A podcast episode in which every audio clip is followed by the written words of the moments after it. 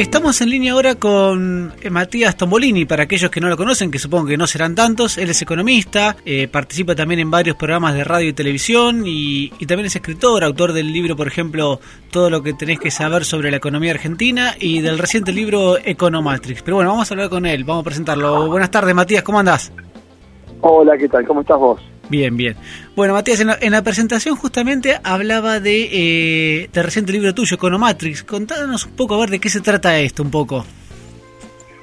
Bueno, este, este último trabajo busca básicamente abordar este, aspectos que de alguna manera eh, han quedado lejos del debate, del debate público, del debate político, básicamente porque la Argentina hoy es un país que vive en una guerra de relatos, vive en una guerra de ficciones, y lo que busca este nuevo libro es salir justamente de esa matrix en la que nos quieren meter los dirigentes de uno y otro bando, trata de poner los datos arriba de la mesa, ¿verdad? Eh, datos que de algún modo, en algún caso, van bastante en contra de los relatos imperantes, tanto del gobierno anterior como del gobierno actual, y en otro caso sirven por lo menos para tener un panorama claro a la hora de evaluar el desempeño de los gobiernos y qué hacer con nuestras propias inversiones, ¿verdad? Cuando, cuando ponemos blanco sobre negro el rendimiento de distintos activos financieros que muchas veces no son tan, tan este, jugosos como uno podría pensar a priori. Eh, a ver, esto un poco de, de, separar los datos y eso te ha traído algunos problemas de un lado de la grieta y del otro, porque, a ver, los kirchneristas te dicen que sos eh, del PRO y los de Cambiemos te dicen que somos kirchneristas por otro lado. Y esta disyuntiva que vos decís, digamos, a ver, eh, o estás conmigo o, no estás conmigo, y se ha transformado en todos los aspectos de la vida y la economía es uno de ellos. Sin duda, y el que no está conforme dice que soy masista también. Es muy difícil. Me había olvidado, perdón. claro, sí, porque ahora les, resulta más cómodo.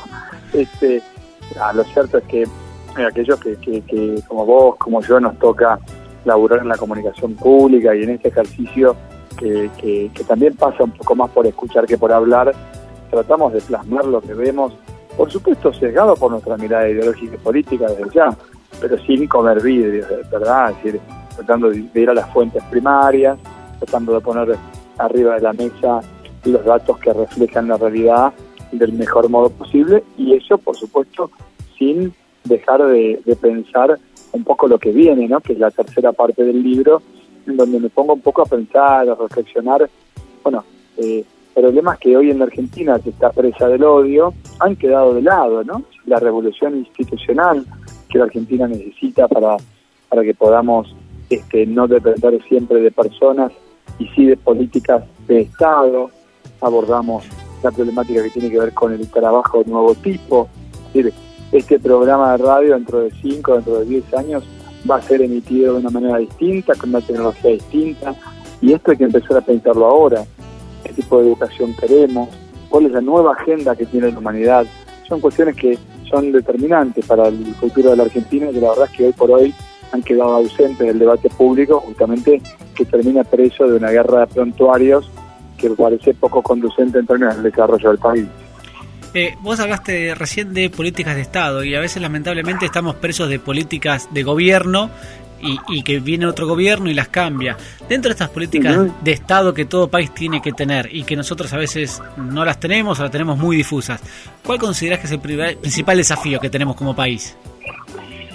Mira, yo creo que hay dos, dos ejes principales eh, sobre los cuales la Argentina tiene que ponerse a trabajar en el largo plazo.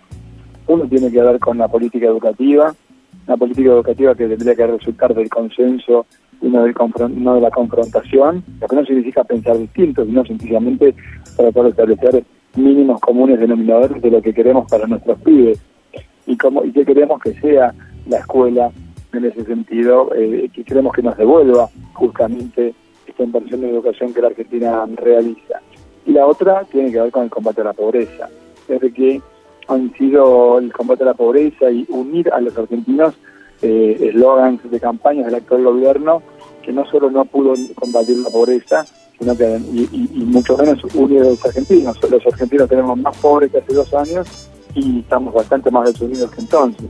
Y esto le resulta funcional a todos los, los dirigentes, porque básicamente lo que uno termina viendo acá es que cuando no hay voluntad de encontrar acuerdos, de sentar, de sentarse a discutir entre quienes piensan diferentes, porque claro, las políticas de Estado se establecen entre quienes piensan diferentes, no entre quienes piensan iguales, porque discutir entre quienes piensan igual es muy fácil. El tema es que se sienten Mauricio con Cristina, que se sienten Carreo con Massa, que se siente Solvici y que se siente este, Ocaña. Los dirigentes nacionales que piensan bien distintos son los que tienen que dejar de lado eh, la próxima elección para pensar en la próxima generación. De ahí aparece el desafío. Y el desafío llama, eh, indica que esta, para, para transformar el país es la hora de los líderes, que te conducen a un destino determinado. Cuando los líderes no te conducen a un destino determinado, son políticos comunes y corrientes.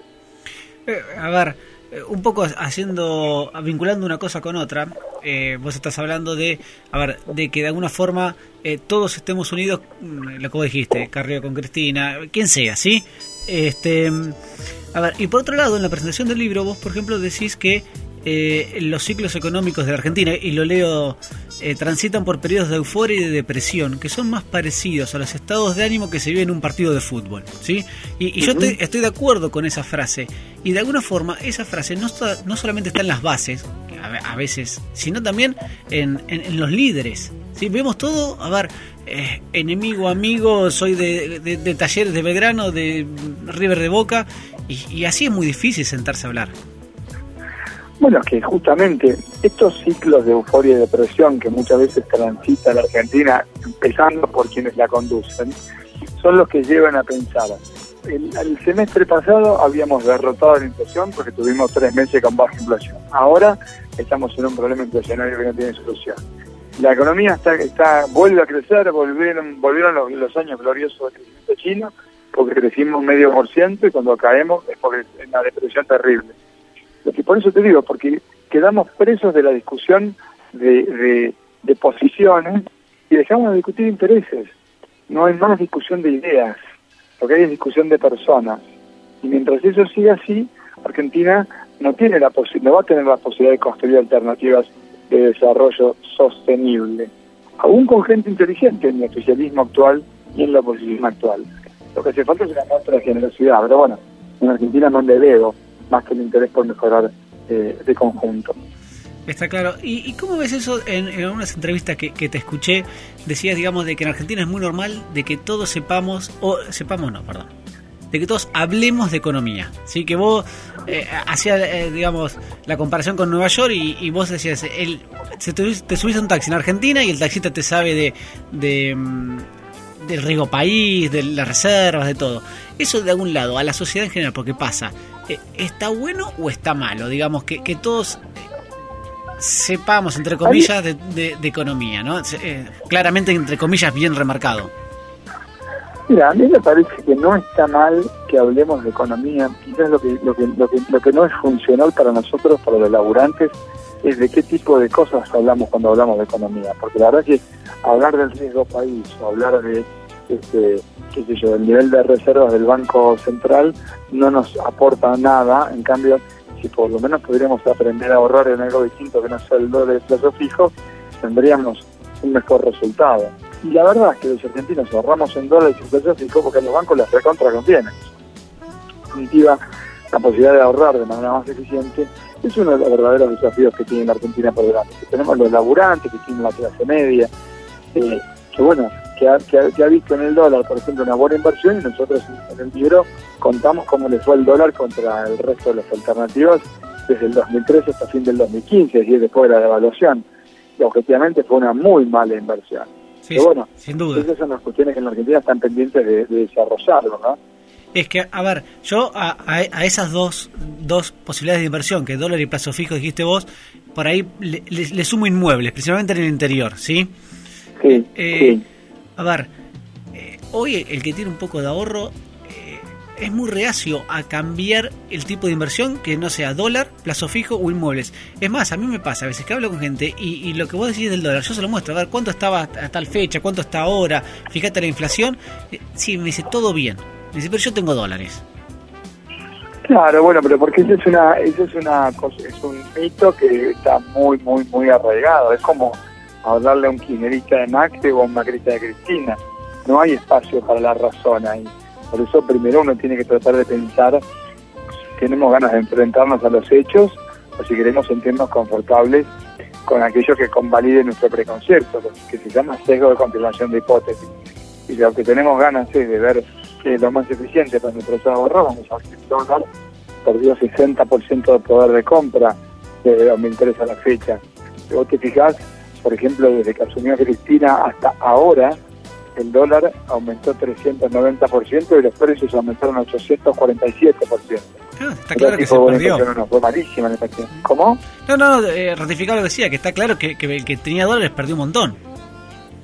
Exacto, y el que invirtió en plazo fijo lo mismo. Ahora, el que invirtió en, en activos financieros, como pueden ser bonos, como pueden ser acciones, a través de instrumentos por ahí un poco más estables, que son los fondos comunes de inversión, realmente tuvo un rendimiento muy, pero muy superior a los instrumentos que te acabo de mencionar.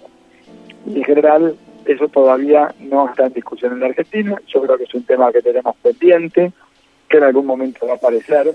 Probablemente aparezca arriba de la mesa cuando dejemos de, tener una Argentina que, que es una Argentina inflacionada, en donde los precios siempre le han ganado al dólar, pero es cierto que en general lo que tenemos más a mano, lo que parece más simple, es justamente comprar unos verdes para preservar el valor de los ahorros.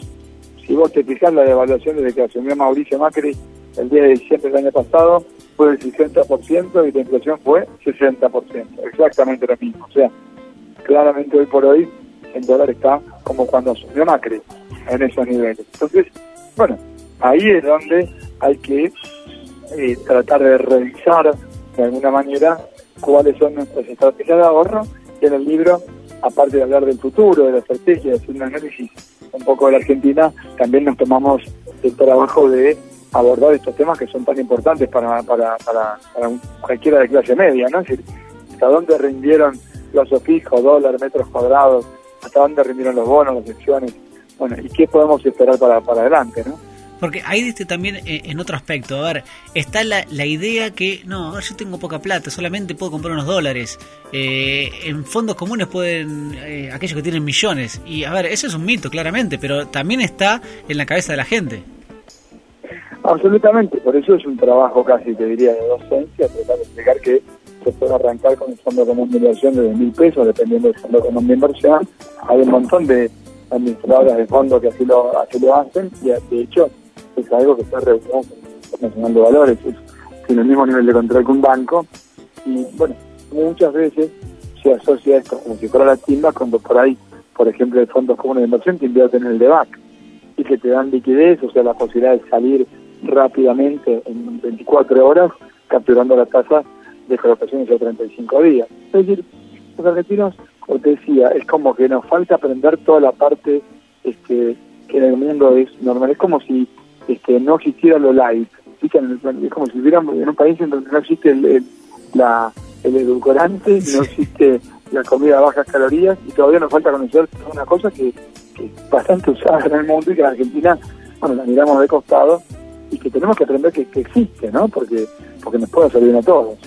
Sí, está claro. Y, a ver, e, esa idea de no, bueno, no, pero el corralito, pero el banco. A ver, son ideas de hace 20 años que esperemos que nunca pasen y que la verdad es que, eh, lo que vos decís, tampoco eh, son instrumentos que la tengo que tener 40 años cuando me jubile. Son instrumentos, algunos de, muchísima liquidez y que que son buenos para, para el pequeño inversor, para el grande, para el que lo quiere sacar dentro de tres meses o para aquel que lo quiere a largo plazo. Y bueno, el desafío justamente es de este libro también este, abordar esos mitos, ¿no? Esos mitos que tenemos, eh, que nos inculcaron de chiquitos y que, bueno, que cuando los contrasta con los datos, este, bueno, también forman parte de esa matrix en la que vivimos insertos. Eh, eh, a ver, ya que estoy, aprovecho y te digo, ¿cómo ves eh, la Argentina en el corto plazo, en, en el 2017?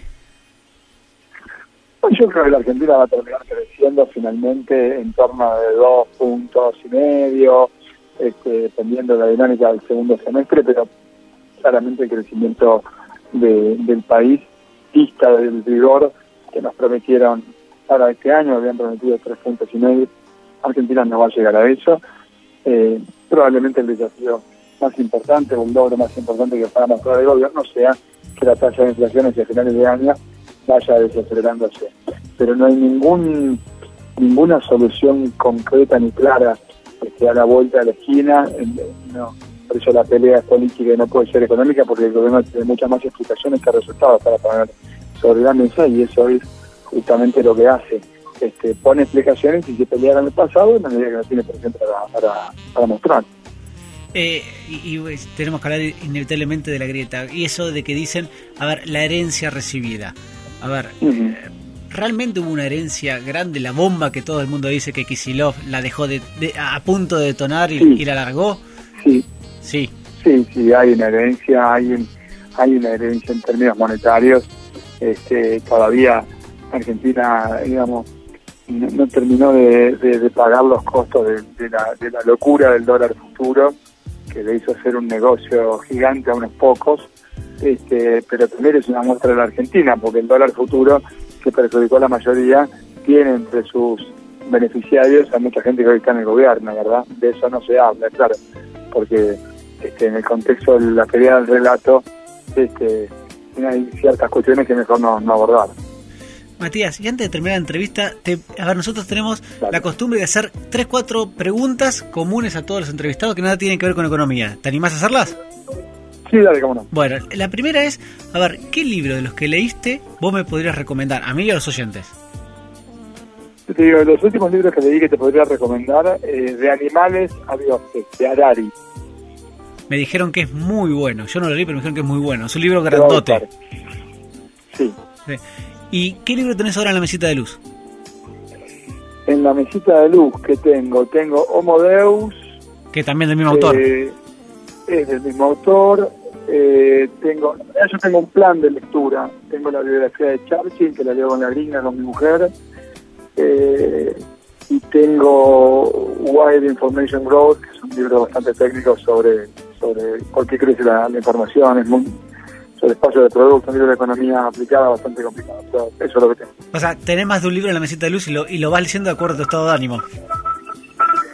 Sí, aparte estoy leyendo por qué fallan las naciones, que lo tengo en el libro, que es un ebook, así que lo voy, voy ojeando este, de manera aleatoria. Y también tengo mi libro, porque la verdad es que eh, lo escribí, lo leí, lo corregí, el manuscrito, pero siempre que uno va repasando en tiempos sobre todo de promoción, porque por ahí hay conceptos, digamos, que están en el libro que uno dice, voy a usar esto porque la coyuntura permite justamente jugar un poquito con, con, tal o cual concepto, y ese también lo tengo, tengo Economatrix, este en de luz. Muy bien.